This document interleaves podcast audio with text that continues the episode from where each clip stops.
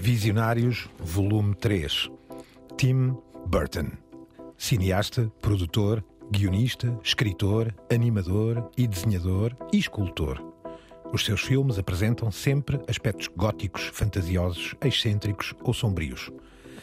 Numa altura em que ainda não estava na moda, Tim Burton popularizou a imagem weird, o esquisitoide do bairro, agora transformado num dos maiores cineastas de Hollywood.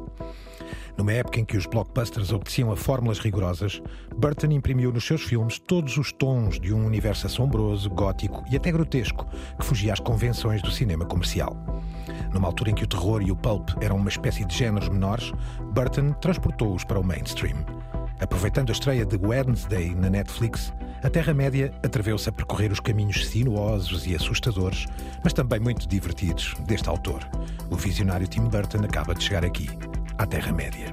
The medium is not something neutral. It, it does something to people. It takes hold of them, it roughs them up, it massages them, it bumps them around.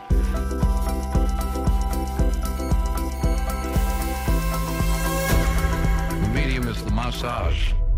Caros peregrinos, bem-vindos. Mais uma homilia, cá estamos. Álvaro Costa, El Guru, radiofónico. Tenho que dizer isto num tom mais castelhano. Mas El eu, eu Guru, gosto de ouvir. Radiofónico. Gosto de ouvir. E Francisco Merino, professor e especialista em mídia. Eu, Gonçalo Madail, da RTP. Cá estamos nós para mais uma, eh, um caminho, uma espécie de subcaminho que temos vindo a trilhar na Terra-média, que é os, são os visionários, não é, Álvaro? É, e acima de tudo, criadores de uma ideia. Não é? Tim Burton é evidentemente um desses criadores.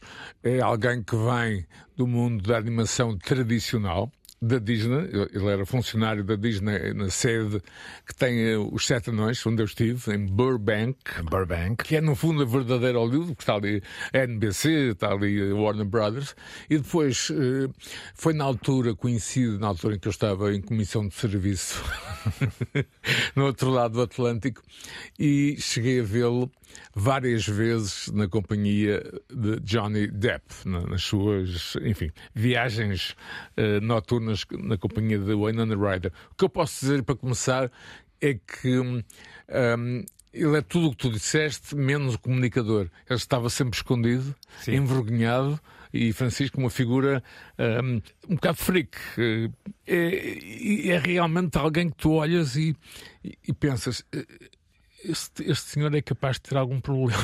Desculpem, desculpem ser tão direto. Não, não, eu adiciono aqui até eh, Francisco Burbank, para quem conhece, e também conhecemos, obviamente, mesmo não tendo lá estado. Eu já tive esse privilégio, não vivi lá como o Álvaro, mas os bairros de Burbank, e especialmente à época, são aqueles bairros idílicos, aquelas moradias seguidas, daquelas eh, ruas, com aquelas Velha estradas Hollywood. compridas, a velha Hollywood. Su- hum, solarengas, eh, e, e nasce no meio disto, e neste ambiente de quase de jardins, de moradias à Modern Family. O que eles chamam subu subúrbia. É, engraçado. exatamente, o Eles chamam subúrbia. Mas que até era relativamente ensolarado e, e- e depois nasce lá este menino, este rapaz esquisito, no meio do bairro. E isto é o ADN de Tim Burton, não é? Eh, Parece que sim. Eu, no meu caso, ao contrário de vocês, nunca tive em Burbank e o Tim Burton nunca me foi apresentado. Por isso. Eh, mas sim, o que, o que sabemos dele, ele tem essa, essa imagem de tipo do suburbano, não é? O tal esquisitoide, como tu dizias há bocado, eh, e que está colado a ele e, e- e também esse ar misterioso de poucas. Não nos lembramos muito a voz dele, embora ele dê entrevistas, Não, mas eu, eu não, não nos lembramos da Mesmo voz dele. é? nas entrevistas, e algumas que que estão no YouTube e podem ouvir, há alguma dificuldade em comunicação verbal. Vamos, vamos tentar aqui penetrar na coisa. Exatamente. Eh, Timothy Walter Burton. O rapaz esquisito da América suburbana nasceu em Burbank a 25 de agosto de 58. Ninguém nasce em 1958. Burbank. Nem, nem em 1958 Não, não. sequer. É o primeiro de dois filhos de Bill Burton e Jan Erickson.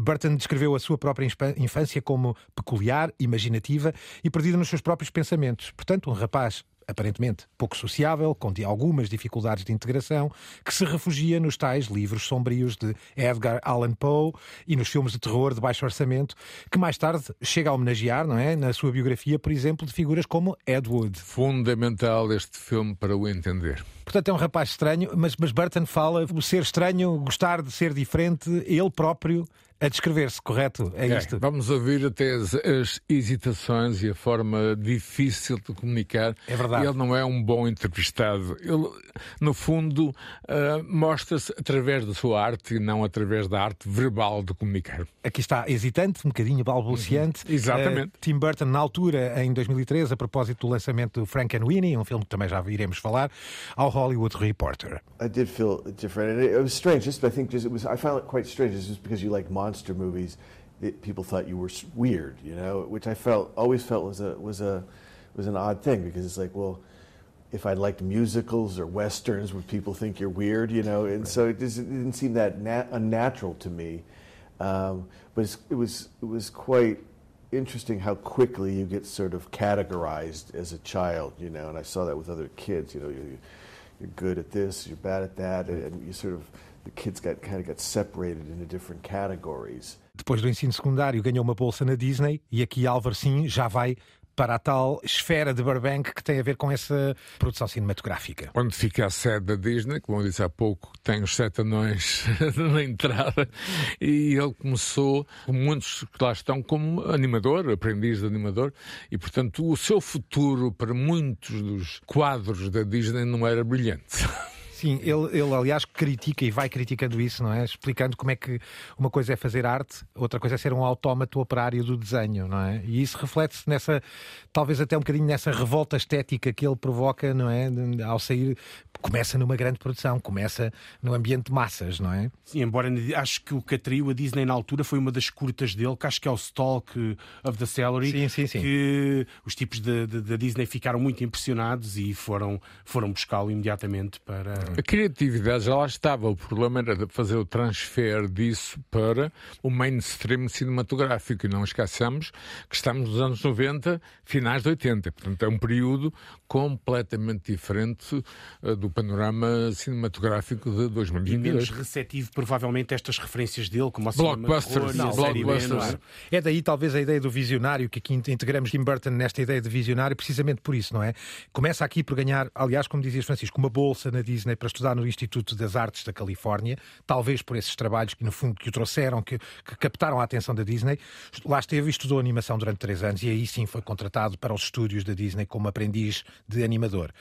Trabalhou nas ilustrações de filmes, um, um filme, na altura o primeiro, o The Fox and the Hound, mas mostrou-se insatisfeito com a própria direção artística do filme. Lá está, começa a clivagem. Ele era considerado alguém difícil. E o termo difícil em Hollywood quer dizer ir para a lista negra. Não fica muito tempo, não é? Ora, precisamente foi durante esse período que Tim Burton fez as suas primeiras três curtas-metragens, uma animação em stop motion, a Vincent, também muito vistosa, e depois outra, João e Maria e Frank and Winnie. Ora, a história deste último, sobre um cachorro que é morto num atropelamento, que foi ressuscitado à la Frankenstein, foi considerada sombria demais pela Disney, motivo que o levou à demissão. E, e, portanto, daí passou. E o Winnie é um cachorro mesmo. Quando se come um cachorro quente, chama-se Winnie. É, Enfim, é, é um cão bizarro e, e realmente eh, está aqui, Francisco, esta capacidade em eh, reinventar, como se fosse um sampler visual, eh, elementos, digamos, do cinema tradicional, eh, dark, como no Sim. meu caso, E neste já o caso, pró- Frankenstein, não é? Já o Vincent, que falaremos um pouquinho mais à frente também, Vincent o- o- baseado no, no- no uma homenagem ao, ao Vincent Price. Eu tenho histórias também para contar pensamos sobre como é que isso. ela não era assustadora para a Disney, porque à partida teria tudo para ser. Está disponível no YouTube, é uma daquelas coisas que está disponível. Até revi eh, recentemente. À partida, dificilmente o encaixamos naquela Disney dos anos 80, não é? Ele, aliás, diz uma coisa, já agora fazendo um salto direto, quase para a atualidade, com a propósito do filme Dumbo, ou Dumbo, diz uma coisa muito curiosa que encerra um bocadinho essa história dele com a Disney, não é? Ele diz: A minha história começou aqui, de facto, fui contratado e despedido várias vezes ao longo da minha carreira, e esta questão com o Dumbo, talvez por isso é que eu acho que estou acabado com a Disney, é que eu percebi que eu sou o Dumbo, não é? Eu estava a trabalhar num circo horrível e tinha que fugir. Ou poderia ser o patinho feio, enfim, Exatamente. como Isto- quiser. Isto é 2019, o que de alguma maneira encerra a relação dele com a, a longuíssima relação dele com a Disney, não é? Encerra até ver que 2019 também. We never know, não Sim. é? Aliás, agora foi à Netflix e depois, quem sabe, descobre uma nova marca que não é a Disney, mas sim a Disney Plus. universo. E não se esqueçam que ele mudou para Londres durante algum tempo. Sim, enfim, claro, Longa claro. história. Ora, esta paixão pelo horror e uma certa habilidade eh, também para a comédia levam-no, três anos depois, a criar Beetlejuice. Aí sim, uma primeira figura que fica já, digamos assim, no imaginário das figuras de Tim Burton, não é? Talvez a primeira, a primeira grande figura a, a- a figurar nesse, nesse rol, não é? De- de- das grandes personagens bizarras de Tim Burton. E também, convenhamos, falo chegar ao Oscar de melhor make-up e, portanto, é talvez o início, não é? Aqui o grande início. Alguém, isto é assim que funciona em Hollywood, alguém considerou que era possível. Enfim, às vezes estar no sítio certo. No momento certo. E no caso o- de Tim Burton, para mim é isso, porque de facto a quantidade de vezes que foi despedido a, a relação difícil, Francisco, com o mainstream não fazia prever Beetlejuice e logo a seguir a reinvenção de Batman. Não. Em, em Portugal, Beetlejuice é do, da época de ouro do videoclube do VHS. É um daqueles filmes muitas vezes ah, alugado, sim, entre a Winona Ryder, não é? Exato, Tem algumas sequências delirantes. Não, o, o filme talvez não tenha envelhecido muito bem. Não sei se vocês viram recentemente.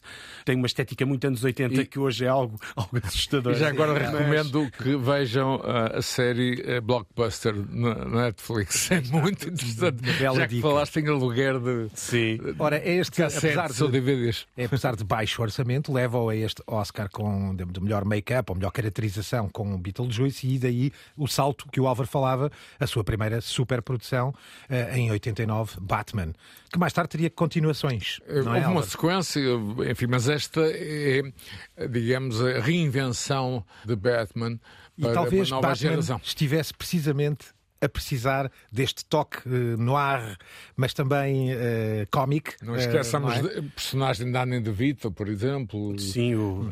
e, e- e- e neste caso até podemos mesmo dizer que é um dos aspectos visionários, embora haja provavelmente que eu condeno por isto, que é o facto de ele ter renovado, de certa forma, os super-heróis que não eram um género tão popular em 1989 como são hoje. Sim, de repente lembro-me do Super-Homem, daqueles famosos Super-Homens, foram para aí três ou quatro e que acaba tão mal, tão mal que arrasou qualquer possibilidade de fazer um Super-Homem nos anos seguintes. Aqui o, o- o Tim Burton vem não só introduzir um super-herói, como re- reformá-lo quase por, por Por completo. completo foi. Se calhar incendiar a chama para depois as megas produções Marvel, DC Comics e por aí fora. não E é? até para poderem ser muito mais libertas de, de- daque- daqueles constrangimentos da convenção. Da Se pensarmos no autoria, cinema não é? blockbuster dos anos 80, ele era muito fechado em fórmulas, não é? Estamos a falar do- dos Rockies e dos Rambos e dos comandos. E, eh, Os blockbusters, como se chamavam na altura. E hoje chamam, não é? Neste caso, o o Batman tem uma aura que hoje, se calhar, para quem E- o espectador atual não será tão perceptível o E impacto Francisco, que não esqueçamos a relação com os Elfman, Com o Danny Elfman, exatamente. Que Que, aliás, eu- vamos trazer aqui. que eu tive a eh, oportunidade de guiar pelas ruas tortuosas do Porto e da banda Oingo Boingo. Oingo Sim, Boingo. que se reuniam apenas nas noites de Halloween eh, nos estúdios da Universal. E claro, o Alvarinho estava lá, não é? Mas há aqui já um grupo, o Nona Rider eh, faz Também, parte é? desse grupo. Há um gang, É um Burton gang, gang, não é? Vai Sim. criando, sim. E Depp vem já a seguir. Ora, precisamente, em 94, com a sua carreira já em alta, depois do- destes sucessos de- do Batman e de Batman Returns, por aí fora, o realizador resolveu filmar um projeto para ele, muito pessoal. Eduardo Mãos de Tesoura, ou Edward Scissorhands, convidado Johnny Depp precisamente para protagonizar. E a o partir daí- Ryder. E o Ryder. E a partir daí, eh, Johnny Depp viria a colaborar mais sete vezes com, com ele em filmes como, por exemplo, Ed Wood, de, que- de lá de que falaremos. Já irei contar uma história e também em relação a Scissorhands. Eu acompanhei nessa altura eh, estes nomes, frequentava alguns sítios que eles frequentavam, pronto, eh, nada do outro mundo, numa cidade onde estas pessoas vivem, claro, e alguns connects que ajudaram, mas Scissorhands deu a Johnny Depp uma dimensão que ele, ele escapou àquela ideia do bonequinho, Sim, do claro, 21 Jump Street. Exatamente. O sim, outro- o, tipo outro- jovem sex symbol. é? Exatamente, o outro com, eh, enfim, ator, era, e quem se lembra dele? Richard Grieco. É, Um, um rapaz Grieco. belíssimo. Sim, sim. E onde é que ele está? Pois, é. Depp saiu do 21 Jump Street. Precisamente na altura precisa. lado. Até Exato. porque ele foi para Hollywood para ser músico. Ele aparece no Nightmare on Elm Street. E quem coloca lá é um, um tal de Nicolas Cage. que Há de merecer a nossa atenção também, Francisco. Lá chegaremos. Tem uma passagem quase invisível no Platão nesta Tem, altura tem? que só aparece nos créditos o Johnny Depp. Exatamente. Eh, e- ou seja, a carreira dele ainda, embora o 21 Jump Street tenha sido um, Um fenómeno é? de uh, sucesso mas ele estava, estava com dificuldade a passar do One Hit Wonder para a estrela, e, é? E TV na altura, ser Star TV, ainda era uma coisa um bocadinho bocadinho decadente. Não se pode fazer o transfer do mundo da TV, séries, etc., em 1980 e picos, com o que se passa hoje. Atenção a esse pormenor. Este desvio, precisamente já pelas, é, é Johnny Depp plasmado Exato. em Tim Burton, não é? Faz-nos regressar a Tim Burton, que em 96, dois anos depois, estreou Marte Ataca, não é? Ou Mars Attacks, um autêntico tributo aos filmes B de ficção científica. Jack Nicholson. Dos anos 50. Em 99 chega aos cinemas a adaptação da conhecida história Sleepy Hollow, a lenda do Cavaleiro Sem Cabeça. Lá está o lado gótico, neste É, caso e britânico. até. Bastante, bastante afirmado e que vamos ver mais tarde noutros títulos, não é? Ora, em 2001 readapta a obra Planeta dos Macacos, um filme muito criticado e com fraca bilheteira para as expectativas de uma mega produção, e elencando e continuando a elencar, em 2003 Tim Burton volta em grande com Big Fish, muito elogiado pelos críticos e com uma, uma espécie de carga de realismo que não era muito típica nos filmes dele, não é? Pouco presente nas suas obras. Em 2005 chegam mais dois filmes dele, a readaptação de Charlie e a Fábrica de Chocolate, Johnny Depp, Willy. Wonka. É o Willy Wonka. e a animação eh, A Noiva Cadáver, que co-dirigiu com Mike Johnson. Ora, no final desta primeira década de 2000, Burton adapta ainda o musical da Broadway, Sweeney Todd, mais uma Mais um lado britânico. o universo E eu britânico. colocava também um Nightmare Before Christmas, Sim, sim. que eu vi no outro lado do Atlântico. Muito bem traduzido para o estranho mundo de Jack. Exa- exatamente. Eu saio do cinema assim, uma espécie de relíquia hollywoodesca, eh, digamos, aquele mundo negro, sai cá para fora, está um sol fantástico.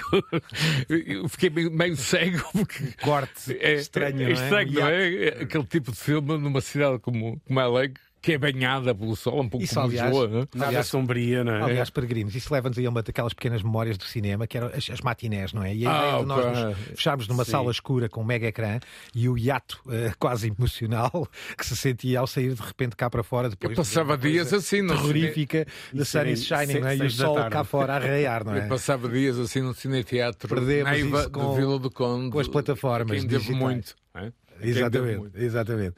Ora, depois de Sweeney Todd, o tal barbeiro demoníaco da Fleet Street, a Rua Fleet, em Londres, em 2010 estreia o então muito aguardado Alice no País das Maravilhas, adaptado dos livros de Lewis Carroll, eh, com certeza, e com uma crítica que foi algo dividida, o filme acabou por faturar uma fortuna, um bilhão de dólares, transformando-se no seu maior blockbuster. Em 2012, Burton surge com As Sombras da Noite, baseado na novela Dark Shadows de Dan Curtis, e sem um grande alcance nas bilheteiras.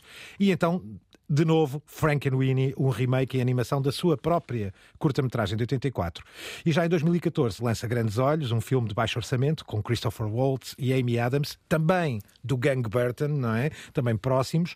Um, em 2016, O Lar das Crianças Peculiares e em 2019 o tal Dumbo de que já aqui referimos. Ora, é um amante dos filmes de terror, chamou vários eh, ídolos notáveis seu, eu diria quase à Tarantino, não é? Como é o caso de Vincent Price eh, e, e- e Christopher Lee. Christopher Waltz Ehm, também, Christopher E Waltz. Christopher Waltz. E tem essa tal família de colaboradores, não é, Álvaro, que, que circundam e pululam nos seus, nos seus trabalhos ao longo destas décadas, chegando a, a casar com uma delas, não é? E, aliás, duas delas, porque duas, a primeira é. esposa dele também Exatamente. entra até no Marte, no Marte Ataca. se não me engano, sim. Uma filmografia extensa, sem dúvida nenhuma. Eu gostava e trouxe aqui uma sugestão até um bocadinho menos mainstream, que vou deixar em som, mas que é um estudo, uma tese de mestrado transformada em vídeo, de um tal Kung Fu Kuya, que faz uma espécie de um estudo do estranho. Vamos só ouvir um bocadinho, porque é uma descrição também muito interessante, acima de tudo, do universo estético de Tim Burton. There is something inherently strange, dark, and insane about the Gothic worlds of Tim Burton. But underneath all the grim and among the damned, you will also find beauty, innocence, and hearts of gold. If you're uninitiated with Tim Burton's style and world building, there is an interesting juxtaposition between what to expect from the onset and the fussy feeling you're sitting with as the credits starts to roll. Este estranho mundo leva-nos aqui a um título, o Álvaro, sempre com cuidado de trazer os, os lados B e os menos reconhecidos, obviamente, para enriquecer aqui o mapa da Terra-média. Vincent, 1982. É, Vincent, uma homenagem a Vincent Price. E eu tenho, enfim, quando falo disso, além de ficar emocionado, um, dos nomes mais incríveis E arrepiante. e arrepiantes. é? E numa semana em que a cidade estava rodeada de chamas, na semana de Halloween, faleceram Fellini, Vincent Price e River Phoenix na mesma semana. Ai caramba, não é? E, é um americano. E, e, a presença de Vincent Price, já, já velhinho, não é? Já quase esquecido por algum Hollywood, em Edward Scissorhands é em especial a última cena, né? Sim, sim, sem dúvida. Inesquecível, sim. O verdadeiro tributo. Vincent, a voz que, de Vincent Price é única. Wood também com, com, com o Martin Landon, a, a, a homenagem a Bela Lugosi também é comovente. E, o- e o Ed Wood era considerado, Francisco, o pior dos melhores, ou o melhor dos piores. E no, no caso do Vincent Price, ele tem mesmo uma relação com o Vincent Price que foi estabelecendo. Não, de carinho, ao de carinho, vida, de carinho. E era uma das grandes referências dele, dele da juventude. Ele tem a oportunidade de o entrevistar, tem toda uma proximidade e uma afetividade com ele que é inegável, não é? Ora, precisamente falando dessa paixão pelo cinema, porque é daí que decorrem estes ídolos, Álvaro, também nos trouxeste aqui da Entertainment, da Irlanda, um elencar dos seus próprios filmes favoritos, Tim Burton, a contar-nos quais são os seus filmes favoritos. Can I ask what your top five films are? Oh, geez, that's a tough one. I know, man. I'm putting you on the spot, uh, yeah. uh, I'm just gonna the Omega Man or the Gargantuas. Okay. Where Eagles Dare. Uh, Or Eagles there, the Clint Eastwood one. Yeah, yeah, I love That's that interesting. See, a lot of this has to do with when I when a movie comes on, if I end up watching it, uh, and uh, there's lots of other ones. Um, hold on, the, those are three. The Eagles, the War of the Gargantuas. Can I pick just those three? É muito engraçado porque é quase infantil. É quase infantil a forma como ele se expressa e a contar, porque eles pedem-lhe cinco filmes, ele, ele baralha-se e diz, eh, começa a contá-los, ora bem, três, posso ficar por aqui? Mas é curioso que eh, estas imagens são Tim Burton como ele é, ou como eu vi. Alguém, como dissemos, já tímido e que consegue exprimir o seu interior através da sua arte e não através do lado verbal. Ele é mesmo assim. Quando virem uma entrevista de Tim Burton e ele baixa, baixa a cabeça, há algum desconforto em tentar explicar aquilo que faz. E foi melhorando ao longo de- dos tempos que as entrevistas atuais já se vê que ele está mais, mais solto. As primeiras entrevistas têm mesmo o tal ar nerd geek, não é? Que o popularizou. o Francisco, mas não deixa de, com toda essa, digamos, essa esquisitice e esse lado meio quase infantiloide, de ser o homem que reinventa de facto a ideia do blockbuster. Queres desenvolver? Vai Sim. chegar a Batman com isto. Dizíamos aqui há pouco, sim, precisamente, que não, não eram muito populares os filmes de super-heróis, ou não eram assim tão populares. Os blockbusters tinham meia dúzia de fórmulas muito claramente definidas, eh, provavelmente eh, estabelecidas alguns anos antes, ou quando muito até o próprio Spielberg tinha ajudado a definir algumas delas. O gore, gótico, o terror eh, não era de todo um género passível de ser classificado como um blockbuster, e, e aqui o, o Tim Burton agarrou na reconstrução do Batman, pegou no histórico do Batman, que sempre teve um lado, estou-me a lembrar das versões televisivas, não é? Um, um- um lado cómico Um, até. la- um lado cómico que ao mesmo tempo que misturava um certo tom pulp, não é? Um certo Exato. grafismo histriónico eh, e um lado sombrio que já está presente também nas Já agora, só em desenhadas. parênteses, não, não te percas, porque estamos, estamos com essa banda sonora que eu acho que remete precisamente para Aí este está, eu ter é- falado dos do Elfman. Elfman, precisamente, Exato. Eh, e que n- a história é bizarra, as personagens são bizarras, eh, e um grande Jack Nicholson que vai depois entrar também no Marte Ataca e vai roubar o show. Lá está é? outro, outro nome que se associa, eh, embora não tão frequentemente, mas a minha personagem favorita é o pinguim de Danny DeVito. Sim. a, a comer peixe cru, não é? Sushi. Também participou em lembro dessa outros- cena. Em outros filmes, de, de, e no Dumbo, preci- precisamente, por exemplo. E há um certo. Estes dois filmes, depois a, a personagem degenera, não é? Sobretudo quando o Schumacher lhe deita a mão e, e se torna Eu numa coisa bizarra, não é? Schumacher nessa altura, Val Kilmer. E mesmo o próprio George Batman que Clooney. ele escolhe não é, não, é uma, não é propriamente uma figura que pensássemos. A... Aliás, ainda hoje, se o nome dele aparece num casting para um super-herói qualquer, nós dizemos: epá, não, este tipo não. E eh, acabou por funcionar muito bem, vilões que se tornaram míticos e um, um tom de, de terror com comédia, com muitas referências inspiradas na, na- na- nos desenhos animados, notórias também. É uma família Burton, não é, Álvaro? Autêntica. Eu eu deixo aqui diria, dois, não é? três nomes, mas Dois? tu podes desenvolver. Helena Bonham Carter, É ex-esposa. Johnny Depp, eh, Christopher Lee, eh, além destes nomes já aqui falámos, mas de qualquer forma trazer aqui Stephen Chapsky, porque não era só, eh, digamos, no universo do elenco, mas também este, que era um diretor de fotografia que eu acompanho ao longo do tempo, E depois o grande Danny Elfman. e o grande Danny Elfman, que trazemos aqui no HuffPost em, em 2015, a explicar a sua relação com Tim Burton. I think directors uh, sometimes find composers. Uh, there's many famous relationships. You know,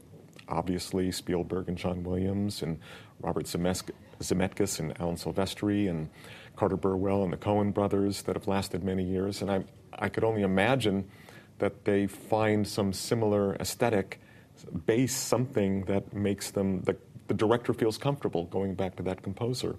Over and over again. Um compositor eh, que, pelos vistos, conhece bem o Porto, É, essa eu- tal eu- Gotham City da Península Ibérica. Isso foi eh, durante um fantasporto e eu tentei convencê-lo a falar com o Tim Burton.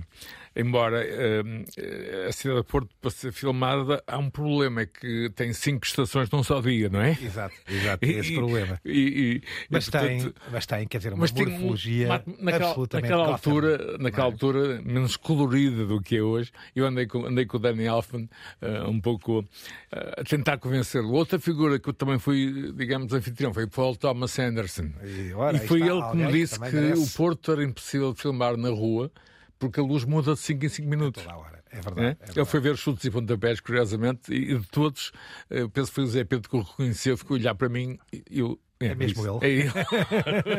Uma- é- Em relação ao Elfman, há uma coisa engraçada que é, se tiverem a oportunidade de ver eh, esta entrevista toda, ele a determinada altura também conta que é uma relação feita com muitas dificuldades também e que teve os seus momentos. E parece que, e olhando aqui para a nossa tabela dos filmes, parece que a seguir ao Sweeney Todd, o Tim Burton teve quase uma espécie de colapso. Desentendeu-se com o Elfman durante algum tempo. As entrevistas a Helena Bonham Carter também fala muitas vezes disso, que há uma altura em que pronto, as coisas não- deixaram de funcionar e, e vemos até a fertilidade dele do ponto de vista artístico, não é? Reduzir-se muito significativamente depois do Sweeney Todd. Parece ter sido um projeto demasiado grande mesmo para o próprio Tim Burton e esgotou ali de alguma Também maneira. corresponde ou começa a corresponder à nova fase do cinema como a vemos hoje. Não esqueçamos que Tim Burton eh, vem nos anos 80. Sem dúvida. E é curioso, e é isso foi importante trazermos no nosso programa eh, algumas coisas que podemos considerar lados B, porque, eh, enfim, muita gente tende a ficar por ali, pelo Batman ou pelo Ed Wood e esquece que a carreira de Tim Burton continuou mais. com altos e baixos, evidentemente, mas Sim, continua, aliás. pois, além, além da vertente dele de ilustrador, a vertente dele até quase de escultor. Já tivemos, felizmente, em Portugal, em Lisboa, uma exposição com originais de uma série de personagens dele, do Estranho Mundo de Jack ou da Noiva Cadáver, absolutamente primorosa. Essa sim, tive a oportunidade de ver no Museu da Marionete, cá em Lisboa, absolutamente notável. Voltando aqui, passaste por uma figura que era quase inevitável sentirmos pelo menos um bocadinho o som, o trailer de Ed Wood. Tim Burton, director of Batman, Beetlejuice, and Edward Scissorhands, now takes you to a completely different world. The true story of a Hollywood legend, Ed Wood. And action! He made movies like no one else. You want to keep moving. You've got to get through that door. Ah, that was perfect. Perfect. Do you know anything about film production? Well, I like to think so. He had an eye for talent. I met Bella Lugosi. Well, I thought he was dead. This is the most uncomfortable coffin I've ever been in. No, he's very much alive. Segundo muitos sites, eh, a Wikipédia traz uma expressão curiosa também chamada tendenciosamente o pior cineasta Sim, do mundo, isso- o que complica ainda mais a ideia. O, o Roger Corman, que escreveu uma biografia eh, que eu recomendo, eh, conta as histórias inacreditáveis. Eh, Mas é um filme que vale a pena revisitar, caramba. Sim, é- o, é o, o, cheio a de história peripécias supostamente do memoráveis. Ed Wood, não é? Do Plane 9 from Outer Space. Exato, é esse filme que, é que é, o, o seu, a sua obra, entre aspas, obra-prima.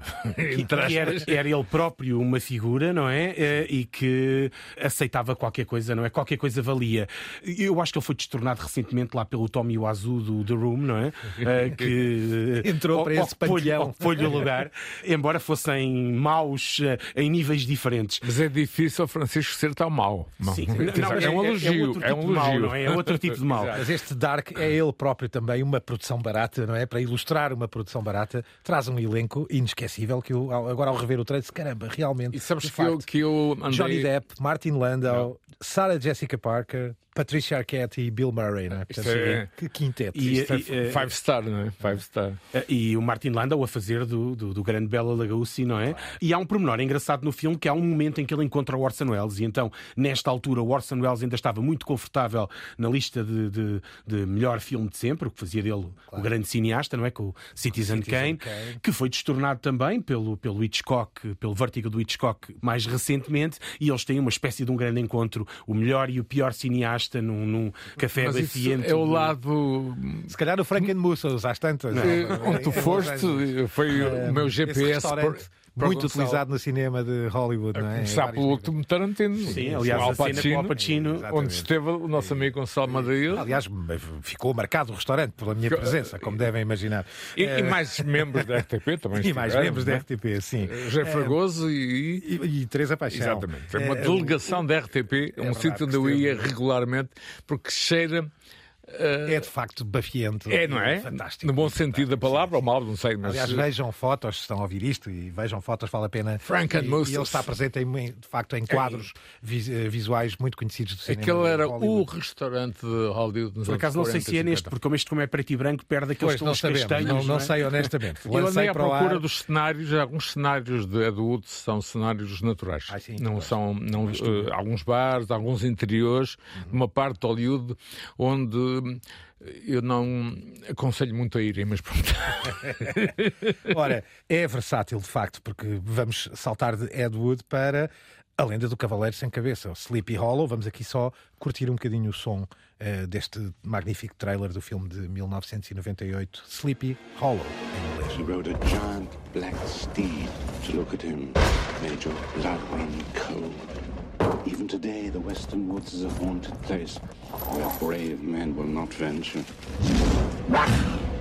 We have murders in New York without benefit of ghouls and goblins. You're a long way from New York, Constable. Ora, Francisco há mais um homem que passa por Ed Wood e pelo Sleepy Hollow, mas também fez o Sweeney Todd e também o Marta Ataca. Sim. É, de facto, um variety man, um artista multifacetado. Essa é uma das características dele, ou seja, sempre mantendo aquele registro e há até eh, muita investigação feita sobre o estilo Tim Burton, que há uma série de figuras e elementos de linguagem audiovisual que ele utiliza recorrentemente, independentemente do género do filme. Ele navega entre muitos géneros e apropria-se aqui de uma data de tendências e de géneros e tons diferentes. O Marta Ataca, por exemplo, estávamos a falar, é baseado num- nos cromos, não é? Numa caderneta de cromos dos anos 50, uma coisa muito pulp, visualmente muito histérica, eh, e ele, embora o filme não tenha sido muito bem recebido na altura, ele eh, parece-me que agarra bem o tom e até me parece um filme que não envelhece muito mal. Eu, eu estive em Pahrump, onde eles filmaram de exteriores, perto de Las Vegas, no meio do deserto. Enfim, eh, coisas que eu fazia, não interessa. Mas há outro aspecto que, que eu acho essencial no mundo de Tim Burton e que eu, pronto, por, por ter vivido muitos anitos daqueles lados, percebo. Eh, canais de televisão que passavam eh, filmes bizarros, em especial à meia-noite, séries de rádio. Eh, e, e é todo um universo de videoclubes, não falo de blockbuster, falo de videoclubes, por exemplo, havia um onde eu ia, que eram os video, os videotas.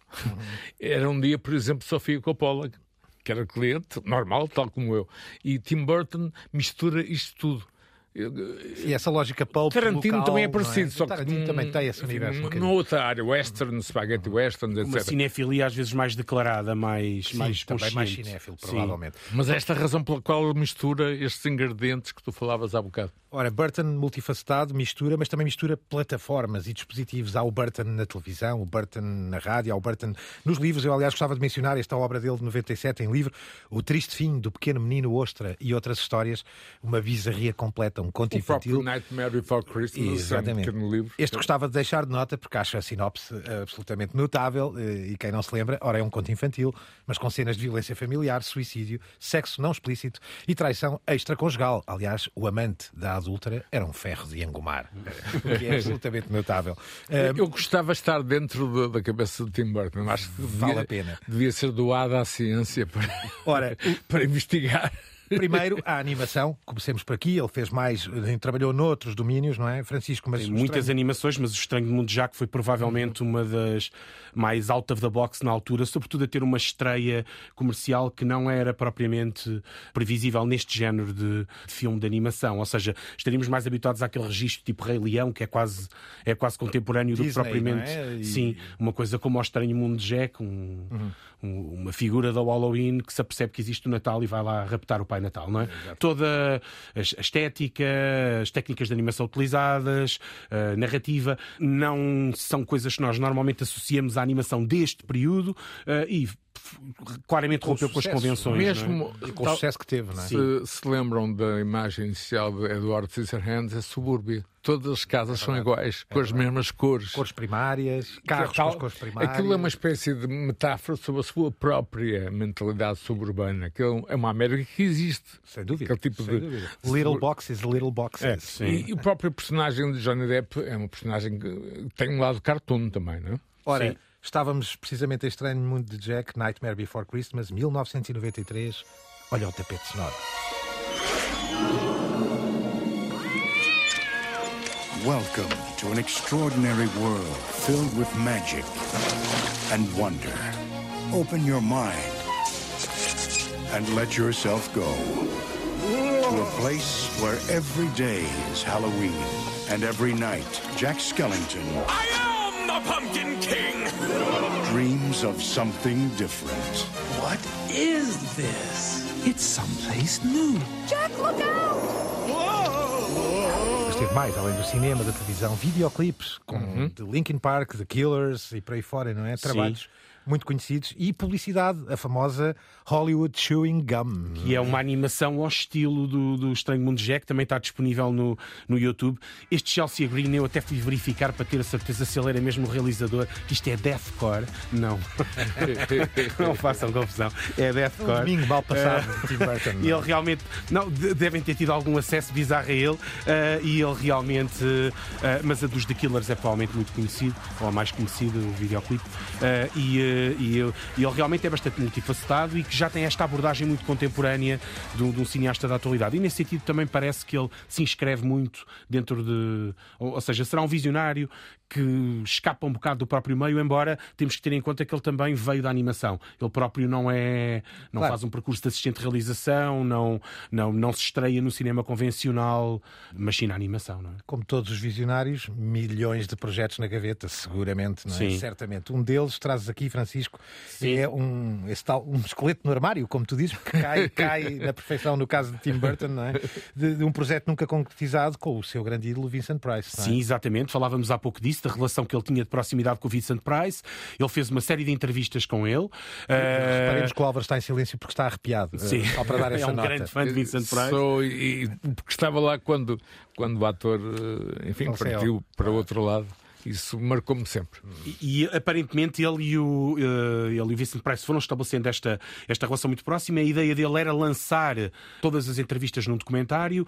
A coisa depois não correu bem. Ele, o ele voltou várias vezes ao projeto e agora parece que o abandonou, abandonou definitivamente. O, o título seria Conversations with, with Vincent. É provável que ele, quando fica um pouco mais velhinho, embora ele já não seja propriamente um jovem, volte a pegar novamente na, E, neste e projeto. e eu maneira. pergunto, talvez escape um bocado, é normal. Inclusive, na altura, Johnny Depp e o Nana Ryder eram o casal de Hollywood. O filme, sem aquela intro de Vincent Price, não seria o mesmo. Eu peço que voltem a olhar mais do que ver.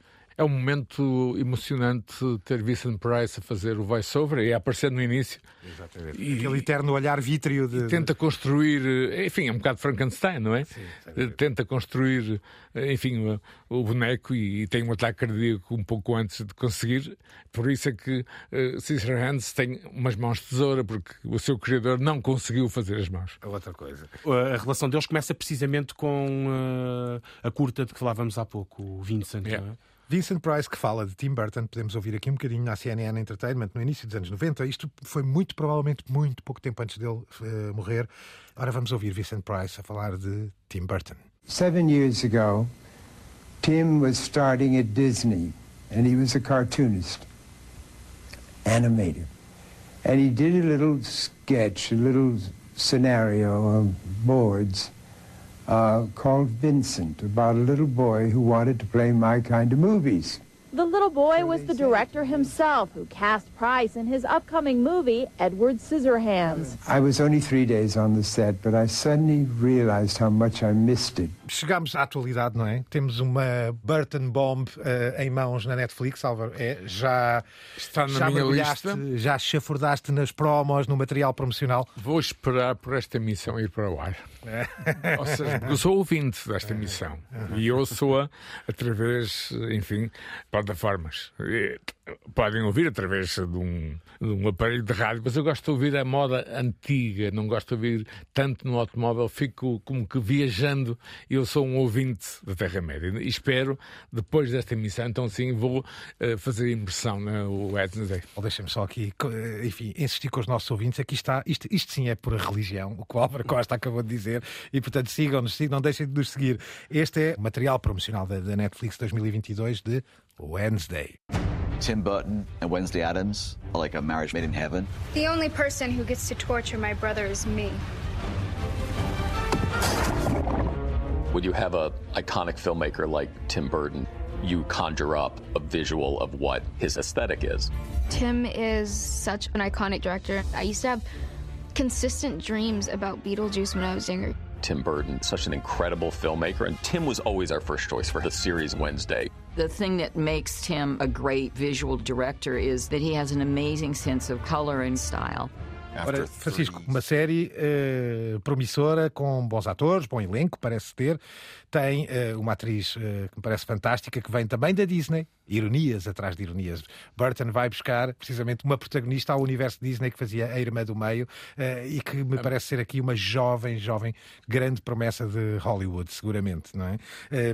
mas é melhor não falarmos muito disto para já. Eu gostava de deixar aqui, antes das nossas considerações finais, já agora, para não parecer, parecer aqui um bocadinho quase deontológico e jornalístico, também há, que acredito que Tim Burton está em declínio e que isso tem vindo processualmente e gradualmente a acontecer na sua carreira. Vamos só ouvir um bocadinho desta youtuber uh, bastante conhecida uh, na área da crítica de cinema, uma estudiosa da área, é a de Chanel, que precisamente este ano, e também um bocadinho pegando uh, na sua irritação que tem com o filme Dumbo, tenta argumentar porque é que Tim Burton, entre o obscuro e o blockbuster, para ela está em declínio. I mean, this is the guy that gave us offbeat classics like Edward Scissorhands and Pee-wee's Big Adventure. So how do we get from that to this? It's hard to trace a clear trajectory in Burton's work since he has a really big portfolio that actually varies a lot more than you would think. But if we take a step back and look at it from afar, there's been a noticeable decline in Burton's work. An illness, let's say, attacking the very soul of his filmmaking. Let's find a diagnosis, shall we? Declínio ou não, Álvaro, não, quer dizer, é, para já é cedo figura... porque contamos com mais obras de Tim Burton, e, e, com certeza. E a inconstância e a irregularidade também são o processo do gênio, Livre-arbítrio e... E o processo direto, do próprio gênio, não é? é. Esses altos e baixos, esses zigue-zagues que nós falamos, para alguém, e volto a insistir, que vem dos anos 80. Ele não é propriamente um autor recente, embora, embora às vezes seja esquecido. É óbvio que eh, talvez ele encontre nas plataformas de streaming de novo, Francisco, alguma possibilidade de se reinventar. Sim, aliás, eh, nem de propósito, este fim de semana estavam a dar dois filmes do Tim Burton ao mesmo tempo, na, na televisão, não no stream, mas no, no cabo. Parece-me que há aqui alguns pontos em que ela toca que são inquestionáveis, ou seja, ele, os grandes filmes dele são mais no início da carreira do que no final. Já falámos aqui que depois do Sweeney Todd parece-me que ele teve alguma dificuldade em, eh, em encontrar o tom, mas ele ainda é relativamente novo, isto aqui com muitas aspas, obviamente. Já perto de 60, Sim, 60, é? mas temos aí um Scorsese sempre sempre a, a, lançar filmes, mas críticas semelhantes têm sido feitas em relação ao Coppola, por exemplo, uhum. e também é, é, é, natural que estes, que estes autores ou estes cineastas comecem a ter, sobretudo se produzem muito, comecem a ter alguma dificuldade em manter uh, o mesmo grau de qualidade. O Tim Burton até sempre sofreu bastante com isso, uhum. uh, e embora há filmes que provavelmente daqui a 5 ou 10 anos olharemos para eles de outra forma ou não tão, tão negativamente. A Lenda do Cavaleiro Sem Cabeça, por exemplo, é um, é um desses, foi muito criticado na altura. Uhum. Não digo que seja seja um filme genial, mas hoje nas listas é mais respeitado, quase sempre é? um Digamos. pouco acima hum. e na altura era muito comparado com o Night Shyamalan e coisas do género e hoje o Night Shyamalan não, a reputação dele já não, não também já não é a mesma. E então acaba por sofrer bastante disso, parece-me a mim, não é? Mas há uma coisa que eu queria dizer e guardei para o fim, na altura, uh, enfim, pessoas que eu conhecia em Los Angeles, alguém me dizia assim: como é que a Disney deixou este rapaz, embora o termo façou de fazer o Batman? Pois claro, e no entanto. Tinha várias, várias perspectivas de epá, como é que é possível. O, o, eu, eu, queria só relembrar, porque deixámos aqui o trailer e falei da menina, é a Jenna Ortega, uma, me parece uma atriz promissora, uma espécie de família Adams em 2022. Não ias falar de Christina Ricci. E, e Christina Ricci, e Luís Guzmán, e Catarina Zeta-Jones. Estava aqui a olhar para o elenco, porque também tem aqui uma família Adams uh, hispânica, assim, Sim. com um flavor, não é? Um saborcito. A importância da cultura hispânica em crescendo nos Estados Unidos da América e em todo o mundo, aliás. Álvaro, tenho uma, um quote, uma citação final de Tim Burton, mas antes disso quero que deixes tu, o teu quote, a tua citação para este visionário. O Tim Burton ajudou-me sempre a ser o freak que eu sou. Obrigado, Tim Burton.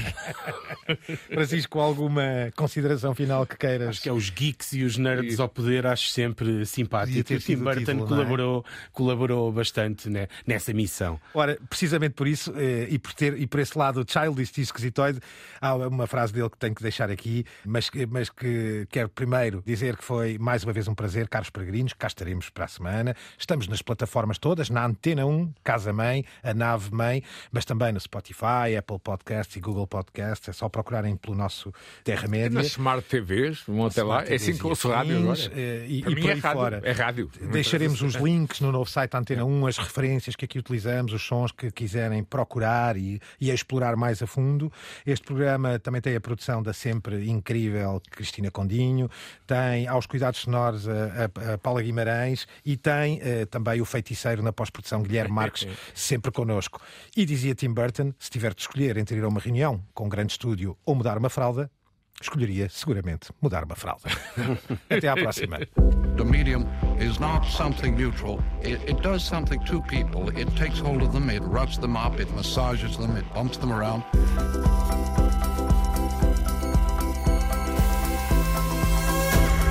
The medium is the massage.